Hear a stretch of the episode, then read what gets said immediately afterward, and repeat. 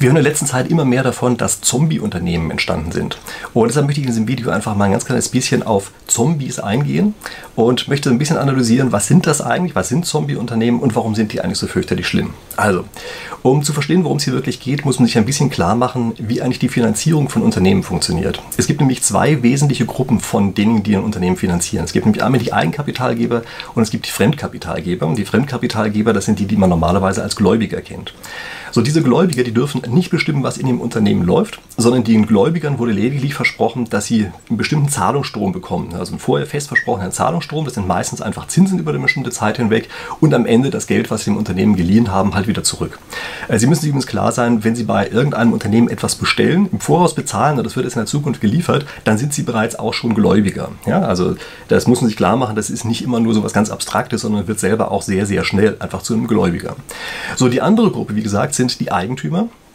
Die Eigentümer haben zwei besondere Eigenschaften, nämlich zum einen, die dürfen entscheiden, was das Unternehmen macht. Das ist ganz wichtig, großer Unterschied zu den Gläubigern, die dürfen das nicht. Und das andere ist, die kriegen immer das, was übrig bleibt, nachdem die Gläubiger bedient worden sind. Ja, also die Eigentümer kriegen all das, was übrig bleibt. Das ist äh, eine wichtige Eigenschaft, die gleich noch eine bestimmte Rolle spielen wird. So, jetzt müssen wir uns ansehen, wie sind eigentlich die Interessen dieser beiden Gruppen. Im Normalfall, wenn es dem Unternehmen richtig gut geht, sind die ziemlich gleich. Also beide wollen eigentlich das Gleiche, nämlich die wollen, dass das Unternehmen schön läuft, dass es vernünftige Investitionsprojekte annimmt, dass es Gewinne macht und auf die Art und Weise können dann eben die Schulden auch entsprechend immer wieder zurückgezahlt werden ähm, und, weiß ich, zwischendrin natürlich auch wieder neu aufgenommen. Das ist ja meistens so ein rollierender Pro äh, Prozess, aber wie gesagt, die können einfach zurückgezahlt werden, der Zahlungsstrom kann bedient werden und zum anderen kriegen die Eigentümer eben normalerweise auch relativ lukrative Sache, weil das Unternehmen ja immer mehr wert wird. Jetzt ändert sich diese Situation in einem bestimmten Sonderfall, das ist nämlich der Fall des Konkurses. So, also müssen wir uns den Konkurs einmal ganz kurz ein bisschen angucken. Äh, erstmal ein ganz kurzes Wort vorab. Konkurs wird in der Ökonomie noch verwendet. Juristen verwenden den seit so ungefähr 20 Jahren nicht mehr. Dann nennen die das Ganze nur noch Insolvenz. Äh, das finde ich aber keinen sehr glücklichen Begriff. Ich werde Ihnen auch gleich sagen, warum. Wir müssen uns jetzt nämlich angucken, was eigentlich ein solcher Konkurs sein kann. Und da gibt es zwei Dinge, die zum, oder die sozusagen Bestandteil dieses Konkurses sein können. Nämlich das eine ist die Zahlungsunfähigkeit und das andere ist die Überschuldung.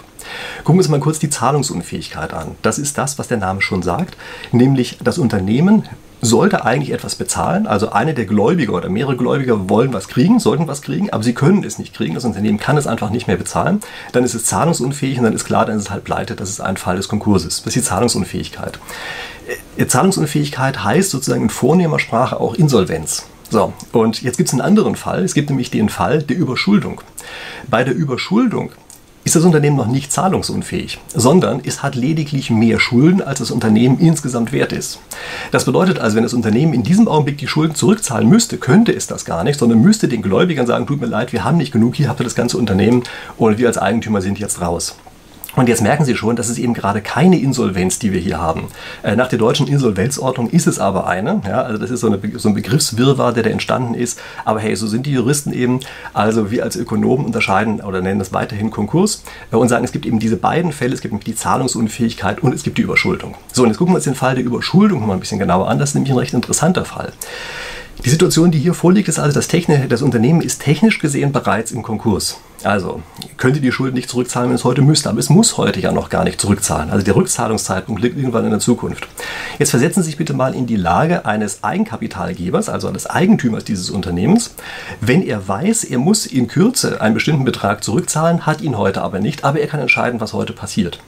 Was er jetzt machen wird, ist, er wird sich heute einfach hinstellen und wird sagen, okay, dann wähle ich doch jetzt einfach ein Investitionsprojekt, was entweder so richtig mies läuft oder so richtig gut ist. Also wir setzen sozusagen alles auf eine Karte, da geht es nochmal so richtig ab und auf die Art und Weise sind wir danach eben genauso pleite, wie wir heute auch sind. Ja, die Fremdkapitalgeber sind die einzigen, die ein bisschen Geld verloren haben. Wir als Eigentümer verlieren hier nicht mehr, denn mehr als alles können wir nicht verlieren.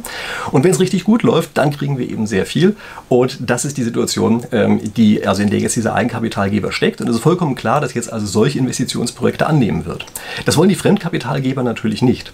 Und deshalb ist es im Normalfall auch so vorgeschrieben, dass diese Überschuldung bereits ein Fall für den Konkurs ist, so dass man dann also zum Gericht marschieren muss und sagen muss, tut uns leid, Leute, wir sind pleite.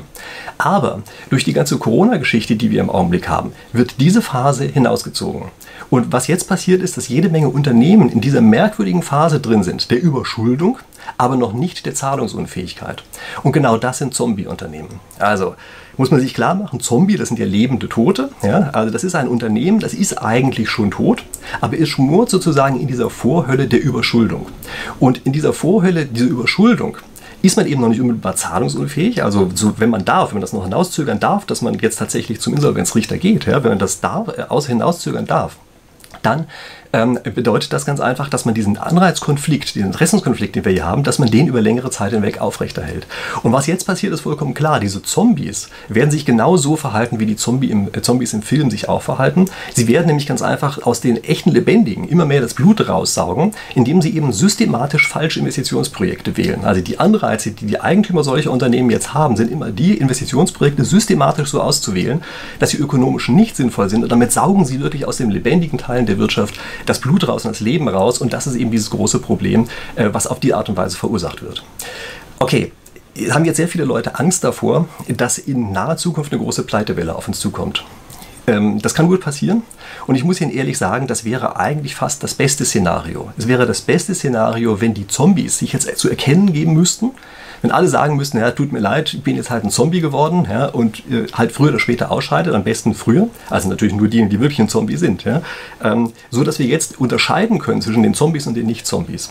Ein viel gefährlicherer Zustand wäre der, dass diese Zombies über lange Zeit hinweg aufrechterhalten werden und zwischen uns weiter mit herumgeistern, sozusagen das Leben aus der Wirtschaft raussaugen und nicht auffallen. Das ist eine ganz große Gefahr und äh, ist ein großes Problem, dass im Augenblick, wenn man einmal damit angefangen hat, also wenn man einmal akzeptiert hat, dass diese Überschuldung Überschuldungszustand, dieser zombiehafte Überschuldungszustand, dass der hinausgezögert werden darf, wenn man das einmal akzeptiert hat, da gibt es einen immer größeren Anreiz zu sagen, okay, jetzt wollen wir die Pleitewelle immer noch nicht haben, dann schieben wir sie noch ein bisschen raus und dann wird das Ganze noch schlimmer.